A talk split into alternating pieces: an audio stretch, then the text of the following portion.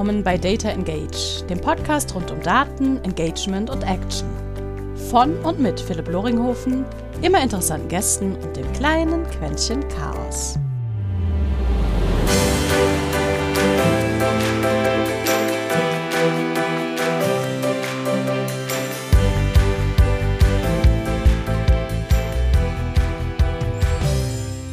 Und herzlich willkommen zu einer neuen Episode Data Engage. Kleiner Podcast rund um Daten, Marketing, Kommunikation und all das, was wir sonst damit irgendwie tun können. Und manchmal geht's eben auch um etwas, über das wir uns heute unterhalten werden, nämlich Führung. Dafür bin ich mega dankbar, weil der heutige Gast, Sarah Stemmler, hat nämlich eine Academy genau darum gegründet, nämlich die Tech Leaders Academy, wo es genau darum geht, wie kann ich mich eigentlich auch weiterentwickeln. Aber Sarah, dazu wirst du sicherlich gleich noch ein bisschen was erzählen.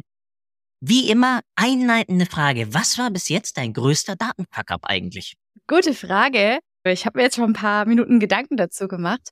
Ich glaube nicht der größte Datenfuck, ab der mir jetzt eingefallen ist, aber einer, der mich zuletzt richtig genervt hat. Und da beziehe ich mich gleich auch wieder auf unsere erste Episode, die wir, ich glaube, vor gut eineinhalb Jahren aufgenommen hatten. Ja. Da habe ich nämlich einleitend erzählt, dass ich mir am liebsten für jeden Webaccount eine eigene E-Mail-Adresse anlege und ein eigenes Passwort, damit, falls mal meine Daten irgendwo in falsche Hände geraten und ich dann Scam-E-Mails bekomme, ich das zurückverfolgen kann, von welchem, ich sage erstmal, Account diese Sache produziert wurde. So, das in der Theorie, das hat auch eine ganze Zeit sehr gut funktioniert, bis ich nachlässig wurde.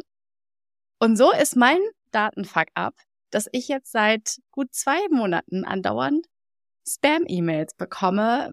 Ich bin irgendwo in der Datenbank gelandet und leider mit meiner normalen Standard beruflichen E-Mail-Adresse und war zu doof bei diesem Account, ähm, ja, mir meine schöne Logik zu überlegen und bekomme nämlich seitdem immer sehr nervige Spam-E-Mails und das ist für mich ein riesen Datenfuck-up. Oh ja, an Spam kommen wir, egal wie schlau irgendeine KI wird, wie schlau irgendwas anderes wird, einfach bis jetzt noch immer nicht vorbei. Also meine, mein, eines meiner E-Mail-Konten wird zurzeit wieder mit wunderbaren Bitcoin, sonst was nennen wir sie Scam, Spam, sonst was E-Mails geflutet. ist irgendwie auch erschreckend, dass das noch immer nötig ist. Aber hey, that's yeah. life, ja. Ähm, ja. Äh, Menschen fahren halt auf Get Rich Quick Schemes ab oder den äh, nigerianischen Prinzen oder warum wird eigentlich das Ganze nicht mit einer nigerianischen Prinzessin ausprobiert?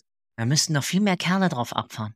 Frag ja. mich nicht. Meine sind zum Glück nicht so abfuck, ja, dass sie so, so hart in diese Richtung gehen, sondern sind schon sehr businessorientiert. Aber selbst da nervt es mich brutal, weil du gefühlt irgendwie alle fünf Minuten nochmal eine Erinnerung bekommst, ob man sich jetzt nicht endlich mal die E-Mail durchgelesen hat und ich mir denke, hä? Äh, die laden zum Glück viele davon im Spam, da kann ich sie ja alle direkt löschen, aber viele dann doch irgendwo leider noch im direkten Posteingang und es nervt mich und ähm, ich wünschte mir, ich wäre nicht in dieser ominösen Datenbank, wo sich jetzt alle schön bedienen und mir fleißig E-Mails schreiben. Jetzt machen wir mal einen, einen Riesensprung. Wie kommt man auf die Idee, oder was war der Antrieb eigentlich, die Tech Leaders Academy zu gründen? Ja, also die Tech Leaders Academy haben wir ja noch gar nicht so lange. Vielleicht ist das ja auch schon mal ein schöner Anknüpfungspunkt. Wir haben sie offiziell im Oktober letzten Jahres gestartet und die Idee dazu ist auch erst im Sommer entstanden. Und ähm, das kam eigentlich, weil wir ja. mit der Sin Sugar GmbH, die dahinterliegende GmbH, uns mehr mit dem Thema Data Literacy beschäftigt hatten und hatten überlegt, ähm, was kann man da für Angebote in Richtung Trainings, aber auch vielleicht mehr Aufklärungsdienstleistungen für Unternehmen anbieten, sind dann da in einige Interviews gegangen und wir haben sehr, sehr viel nach Leuten gesucht, die wenig Datenkompetenz haben. Mhm. Also in unserem Netzwerk geschaut, was sind das vielleicht auch für Fachabteilungen, mit wem könnte man da potenziell sprechen, um zu schauen, ist das für die ein Thema? Und haben festgestellt, da haben wir eigentlich überhaupt gar keine Reichweite rein. Also wir haben gar nicht so die Kontakte. Ähm, und stattdessen haben wir mit ganz vielen Datenexperten wieder mal gesprochen. Also mit Leuten, die lange äh, Data Analytics gemacht haben, die dann irgendwann vielleicht zum Teamlead geworden sind, die dann mehr diese Initiative aus dem Datenteam heraus getrieben haben, zum Beispiel Data Literacy voranzubringen.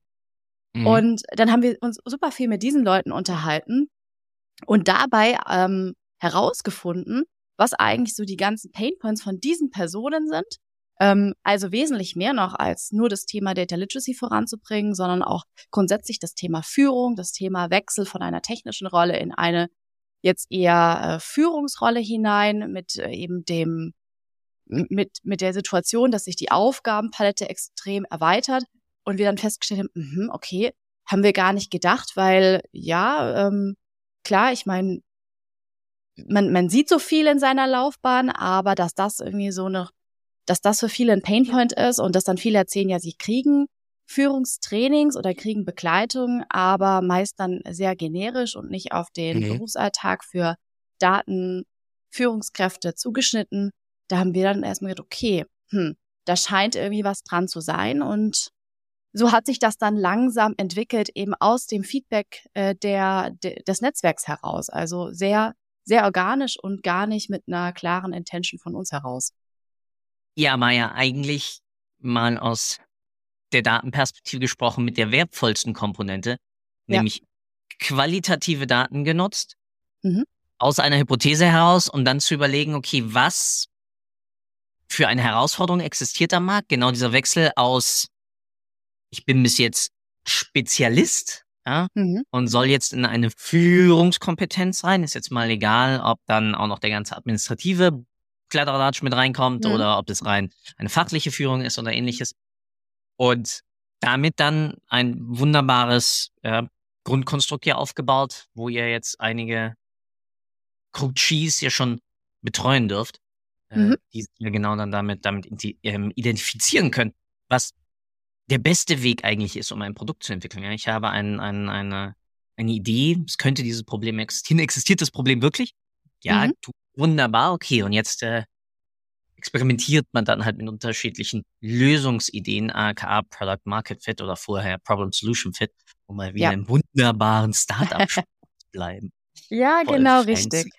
Genau richtig. Und ähm, so experimentieren wir uns jetzt auch gerade mit den verschiedenen Formaten durch. Also wir ja. ähm, haben aktuell, wie du schon erwähnt hast, so ein eins zu eins Coaching-Angebot. Das ist jetzt noch nicht, äh, also geht es nicht darum, jemanden Führungskompetenz beizubringen, sondern eigentlich eher im Schritt davor.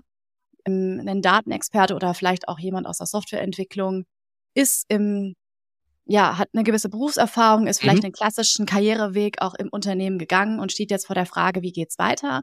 Möchte ich jetzt in eine Führungsposition rein oder möchte ich vielleicht einfach noch mal eine komplett eine andere Rolle übernehmen, also vielleicht einen anderen Bereich im Tech? Und wenn ja, welche, also wenn es die Frage ist, welche, welche Führung, ne, welche Art von Führung? Mhm. Da gibt's jetzt auch im Tech war super viele Facetten. Zum Glück muss ich sagen, es gibt ja zwar in Deutschland immer noch standardmäßig in 80 Prozent der Fälle dieses, ja, man ist dann Manager und man führt dann automatisch Leute, äh, sie disziplinarisch unfachlich.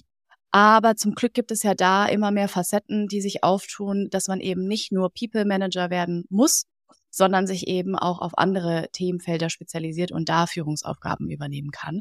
Und da helfen wir Leuten, ein bisschen Orientierung zu bekommen. Das ist eben so eins unserer Angebote. Nennt sich das Tech Career Coaching, ist ein eins zu eins Angebot. Genauso experimentieren wir aber auch mit anderen Themen, wo, es tatsächlich mehr darum gehen soll, methodische vielleicht auch strategische Skills zu vermitteln. Das heißt, da gibt's aktuell eine Masterclass ähm, über sechs Wochen, wo wir eher so kontinuierlich uns verschiedenen Themengebieten widmen. Aber geplant sind jetzt auch dieses Jahr mal ein paar kürzere, ähm, ja, so Tagesworkshops, zwei, eher so halt online auf zwei halbe Tage übertragen, ähm, anzubieten und einfach mal so ein bisschen auszutesten. Also typisch, mhm. dieses wirklich dieses typische Startup-Thema über Daten wir mal, wir haben jetzt nicht wahnsinnig viele Daten aktuell, aber sozusagen über das Feedback und die Daten, die wir sehen, auf wie viel ähm, klicken auf bestimmte Website, also auf die Webseite, auf bestimmte Elemente und buchen sich dann vielleicht auch einen Termin bei uns, können wir daraus ganz schön auch herausarbeiten. Ist da größeres Interesse da oder ja, was vielleicht ja. einfach nur in unserem Kopf groß? Ja. Lass mich mal eine provokante Frage stellen. Ja.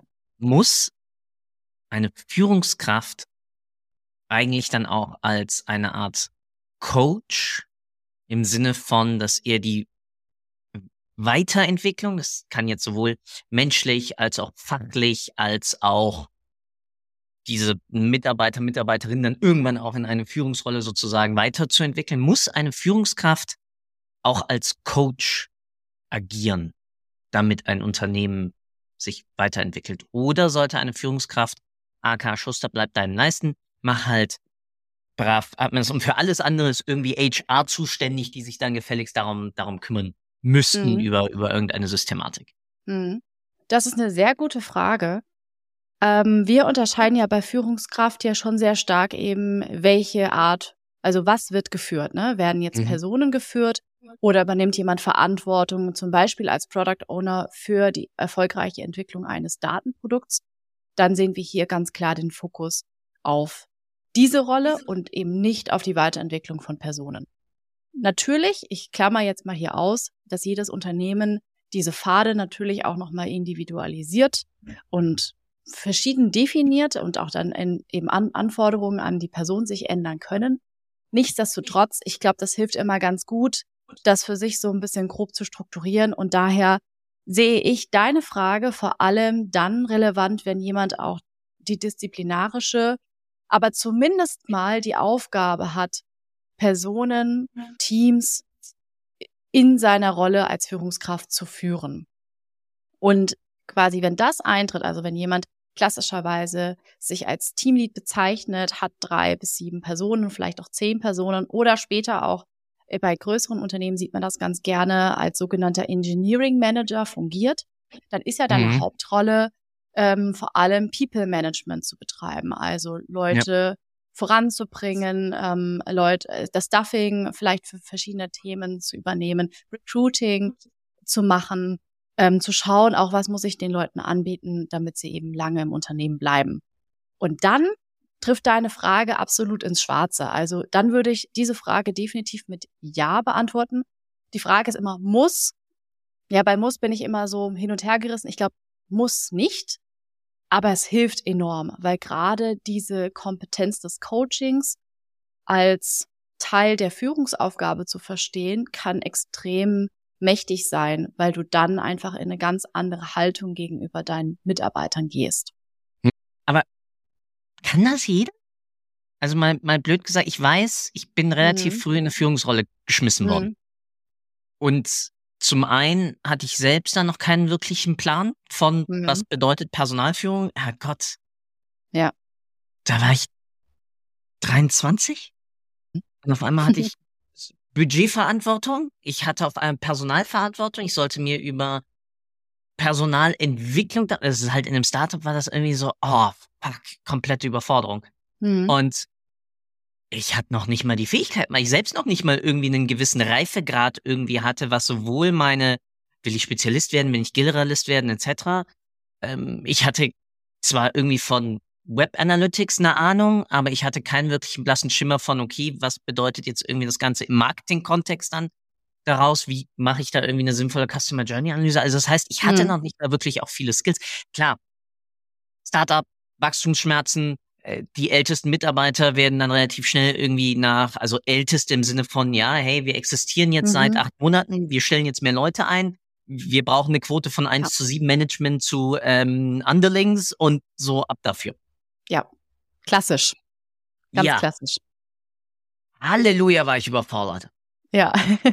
Was hättest du meinem früheren Ich geraten? Was hätte ich machen können? Also klar, ich kann was lesen, ich kann mit Leuten sprechen, ich kann mir einen eigenen Mentor oder so suchen. Mhm. Aber dafür habe ich auch nicht mal die Kapazität, die Zeit.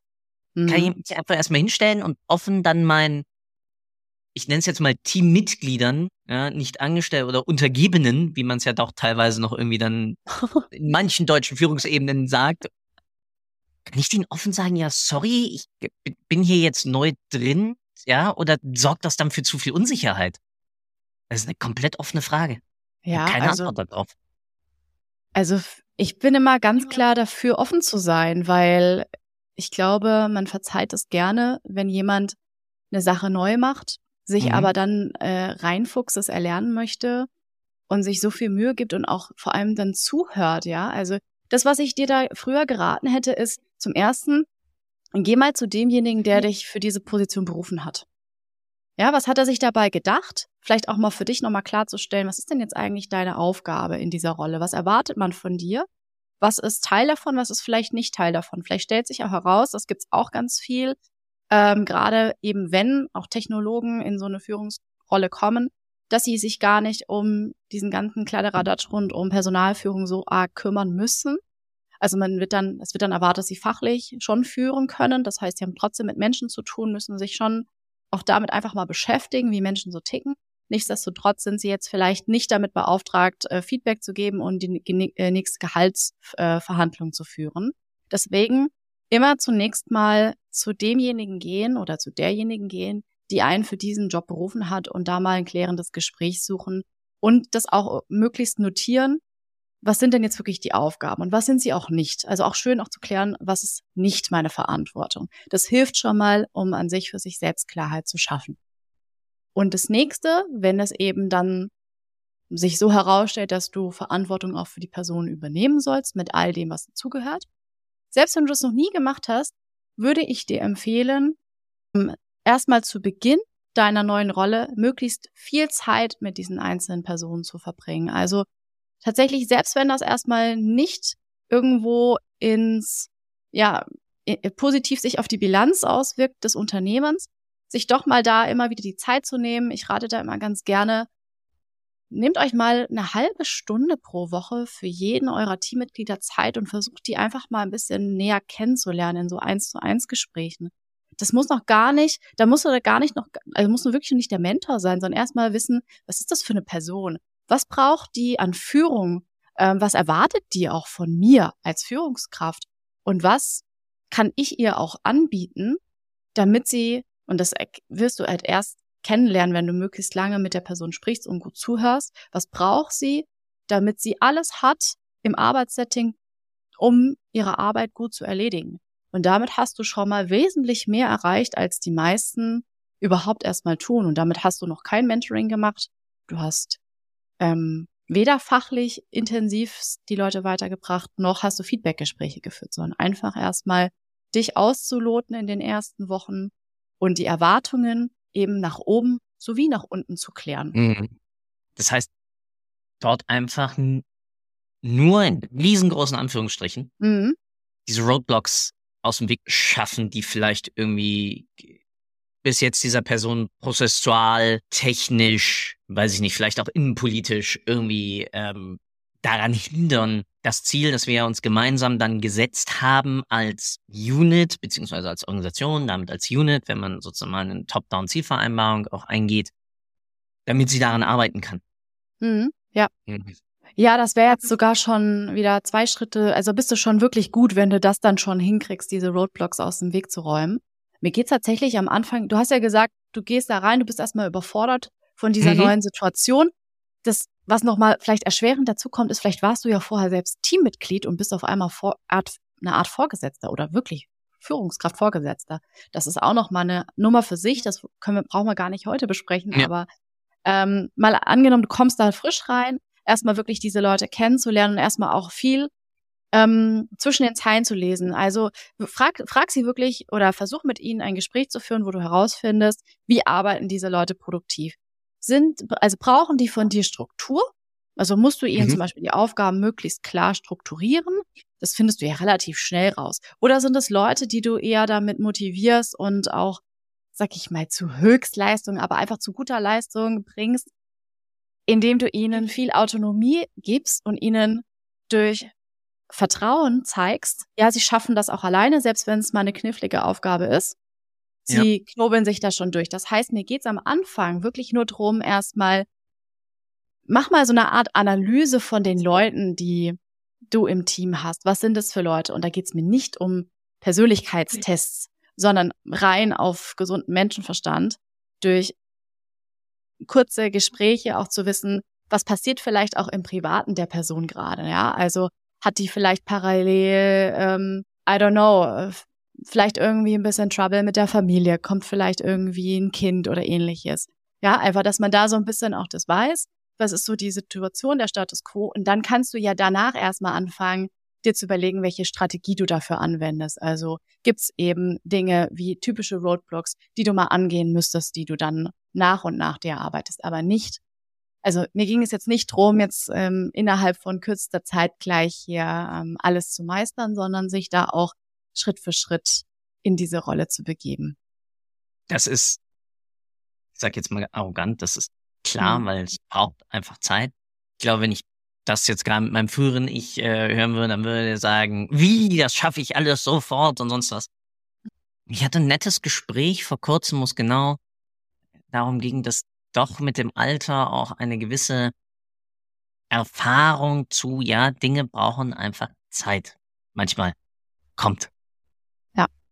Wenn, wenn das jetzt mein, wie gesagt, 23, 24, 25, 26-jähriges Ich hören würde, das würde ausrasten und sagen, du, du, du spinnst, nein, wir können alles sofort und jetzt und am besten gestern.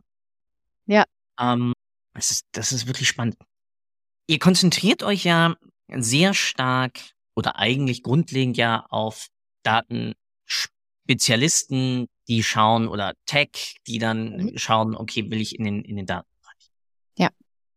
Jetzt drehen wir das mal um. Jetzt sagen wir mal, okay, gut, Philipp hat das irgendwie ein bisschen Team unter Kontrolle gekriegt und merkt, okay, vermaledeit. Ich brauche jetzt mal sowas wie eine eigene Intimkompetenz im Datenbereich. Ich brauche also einen, einen, einen eigenen Analysten. Wie kriege ich raus? Weil ich glaube, das ist ja vielleicht auch etwas, was ihr ein bisschen bei der Academy so ein bisschen rauskitzelt. Wo willst du dich eigentlich hinentwickeln? Wie mhm. kriege ich also bei meinen Mitarbeitern vielleicht raus, dass ich vielleicht diese Kompetenzen schon habe, aber sie sozusagen noch nicht zum Blühen gebracht habe? Mhm. Beziehungsweise, dann ist ja der Gegenpol, okay, ich merke, habe ich nicht bei uns, vielleicht kriege ich das ja bei wem hin, beziehungsweise, oh nee, dann muss ich von außen heiern. Mhm. Also, mhm. mhm. wie kriege ich mit, ob ich wirklich, wie gesagt, jemand da hätte, der mir jetzt dieses, diesen Datenschmerz, wo ich jemanden ja brauche, der sich mal endlich darum kümmert, machen wir überhaupt das Richtige, mhm. jenseits davon, dass mir die Werbekanäle irgendwie sagen, mit. Mhm. Und du sprichst davon in deinem Team direkt, also die Person ja, genau. ist schon in deinem also, Team. vielleicht bei jemandem in meinem Team schon habe, den man dazu dann AK dann durch Coaching, durch mhm. Fortbildungsprogramme und ähnliches irgendwie dann, ich nenne es mal, aktivieren kann. Mhm. Ja, das ist ganz interessant. Also ich glaube, da kommt jetzt auf einmal dein, dein Coaching-Ansatz wieder ganz gut rein. Also der Coaching-Ansatz oder wenn man jetzt Coaching sich mal anschaut, was das eigentlich bedeutet, dann heißt es ja nicht, dass jemand dir Skills vermittelt, sondern dass jemand mit einer gewissen Haltung, ähm, demütigen Haltung, aber auch mit einer fragenden Haltung versucht eben genau bestimmte Stärken, aber auch vielleicht bestimmte Tendenzen bei der Person zu spiegeln, also mit guten Fragetechniken zu schauen, wo will die Person zum Beispiel hin. Also es könnte ein mhm. Coaching-Thema sein, Weiterentwicklung der Mitarbeiter, was sind so die Ziele fürs nächste Jahr oder welche neue Rolle könnte die Person eventuell einnehmen oder wo mhm. sind noch weitere Stärken. Das heißt, da ähm, sich zu überlegen, ähm, wie kann ich als Coach, ohne jemanden etwas vorzusetzen, durch gute Fragen ähm, ja herauskitzeln, dass jemand zum Beispiel sich schon immer mal gewünscht hat, SQL zu lernen. Ja, also wir mhm. sprechen jetzt hier zum Beispiel im Datenthema. Wir haben mal ja vielleicht einen klassischen Analysten, vielleicht vielleicht ist ein Business Analyst jemand, der einfach gut Anforderungen aus dem Business weitergeben kann, so ein bisschen auch in Excel, dann am Ende Reportings vielleicht noch übersetzt oder weitergibt. Ähm, aber du sprichst zum Beispiel mit dieser Person und machst halt eben ein Coaching und gehst wirklich in diese Karriereentwicklung rein. Das heißt, du machst schön auch wieder, wo stehst du heute? Was sind aber zum Beispiel deine Ziele? Und was ich da immer eine ganz schöne Frage finde, ist, einfach mal die Leute überlegen zu lassen und lass, gib ihnen wirklich Zeit, ja. Also erwarte nicht, dass die da sofort ähm, mit einer Antwort kommen, sondern gib ihnen das mal als Hausaufgabe auf und frag sie mal, ob es bestimmte Punkte auf ihrer Karriere-Bucketlist gibt, die sie gerne mal gemacht haben möchten. Oder anders gefragt, stell dir vor, du bist ähm, ja am Ende deiner beruflichen Karriere, also gehst, wirst irgendwann mal in, in Pension gehen. Äh, du schaust zurück auf deine Karriere, was willst du erreicht haben? Also wirklich mal sich so vorzustellen, man ist jetzt ähm, 60 Jahre alt, ja. Also mhm. ist vielleicht für mich ist selbst schwer vorzustellen, aber sich da einfach mal, ja, es ist einfach. Danke, so. ich bin nicht alt. Nein, wir sind ja beide jetzt nicht mehr ganz die Jüngsten, aber selbst, ja, wir sind nicht mehr Anfang 20. Ich glaube, das können wir hier im Podcast mal festhalten. Haken dran. Haken dran. Nichtsdestotrotz fällt es uns doch super schwer, weil was passiert in fünf Jahren? Was passiert in zehn Jahren? Wir wissen es, wir wissen es ja selbst nicht genau. Und von daher ist es natürlich auch nur eine rein hypothetische Frage, die nur mal ganz grob beantwortet werden soll. Und es geht wirklich in Richtung langfristige Vision und was steht auf der Bucketlist? Gibt es etwas, was die Person heute für sich glaubt, was sie gerne mal erreicht haben möchte? Und mhm. es gibt Leute, die können das gut beantworten, weil sie führen so eine Art Bucketlist. Da steht zum Beispiel drauf, ich möchte gerne mal ein Fachbuch geschrieben haben. Ja, ich, also ich möchte gerne Autor werden. Das ist für mich was, was ich gerne erreicht haben will. Der nächste sagt, ich möchte gerne eine technische Führungsposition mal erreicht haben. Der nächste sagt vielleicht, ich möchte einfach an einem ähm, wahnsinnigen Softwareprojekt mitgewirkt haben, was ähm, für mein Unternehmen wirklich ein Innovationstreiber war. Wie auch ja. immer, das sind eben ja sehr abstrakte, grobe Ideen. Was ich damit sagen will, ist, ähm, versuch halt die Leute mal in so eine andere, in, also in so eine visionäre Denkhaltung zu bringen und schau mal, was da kommt. Und dann kann man darauf schon mal ganz gut aufbauen, wenn da eben eine Antwort kommt, die man so vorher noch nicht auf dem Papier hatte, da dem mal nachzugehen und auch mal zu gucken, okay, ähm, was genau steckt dahinter? Ist das ein ernster Wunsch? Ähm, wie könnte man das jetzt in Ziele, die man eher ähm, ja in drei, sechs Monaten, vielleicht in einem Jahr erreichen kann, übersetzen und dann halt eben mit der Person schauen, ob man sie dahin weiterentwickeln kann. Jetzt ist es ja ein Datenpodcast. Wir sprechen gerade von Entwicklung. Ja.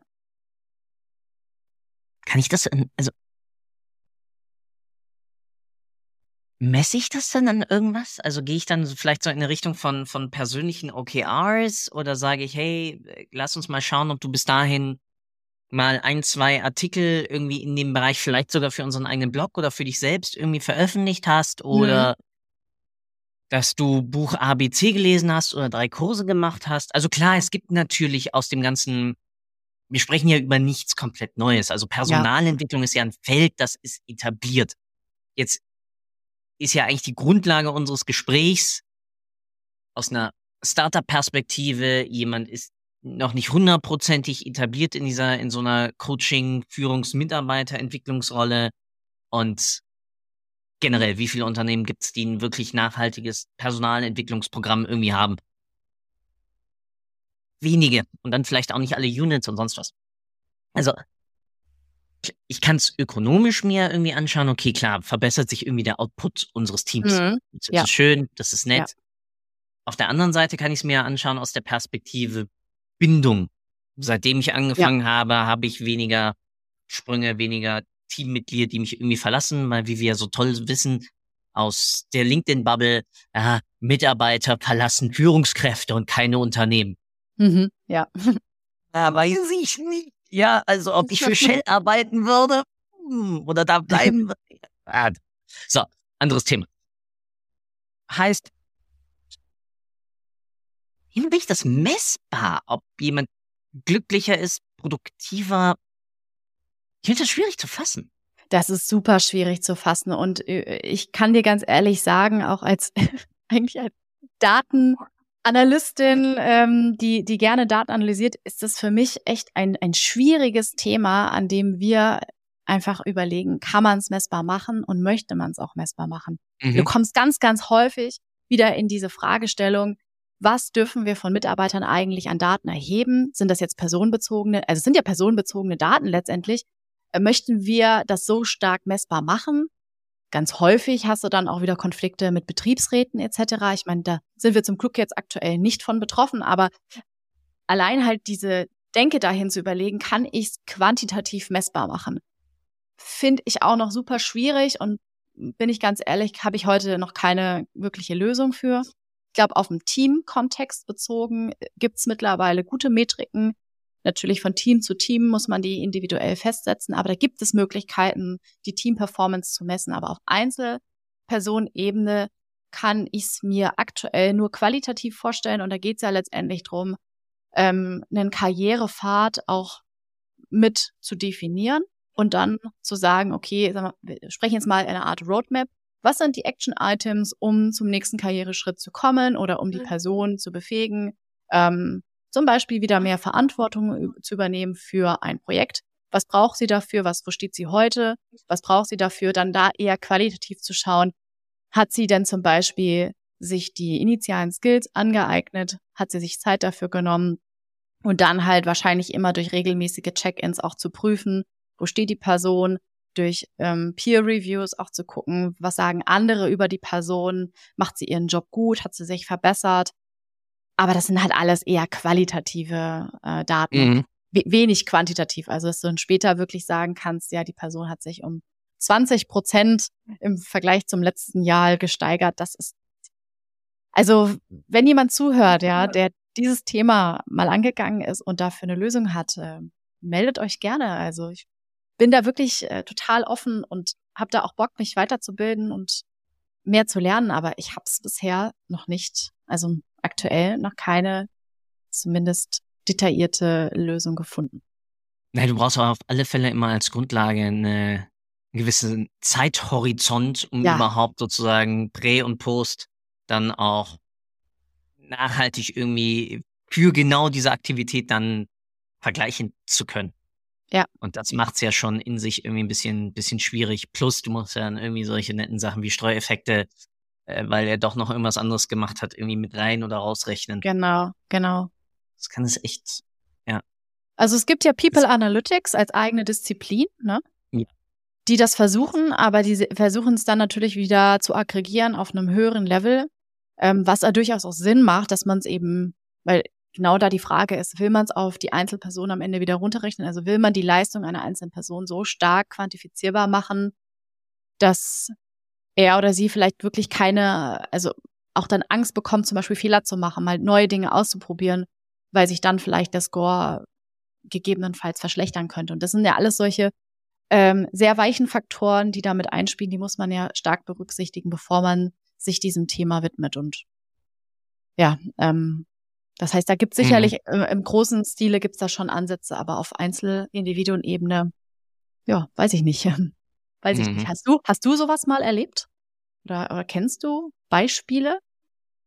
Ich kenne ein paar Firmen, Ex-Startups, die das mal versucht haben, die aber immer aus der Richtung Well-being, Happiness, ähm, und, und ähnlichem reinkam, weniger dann rein aus dem Faktor Produktivität. Hm. Ja. Das kenne also ich auch. Und ich glaube, mehr oder minder, weil wir ja, also wir haben ja mal vor zehn Minuten ja angefangen, okay, wie kann ich das Ganze eigentlich identifizieren, ja? Wo will derjenige mhm. hin? Was hat er vielleicht irgendwie für Träume? Was ist sozusagen auf seiner Bucketlist?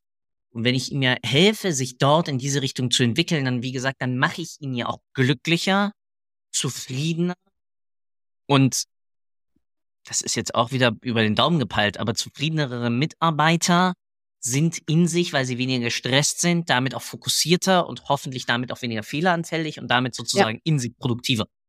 Ja. So.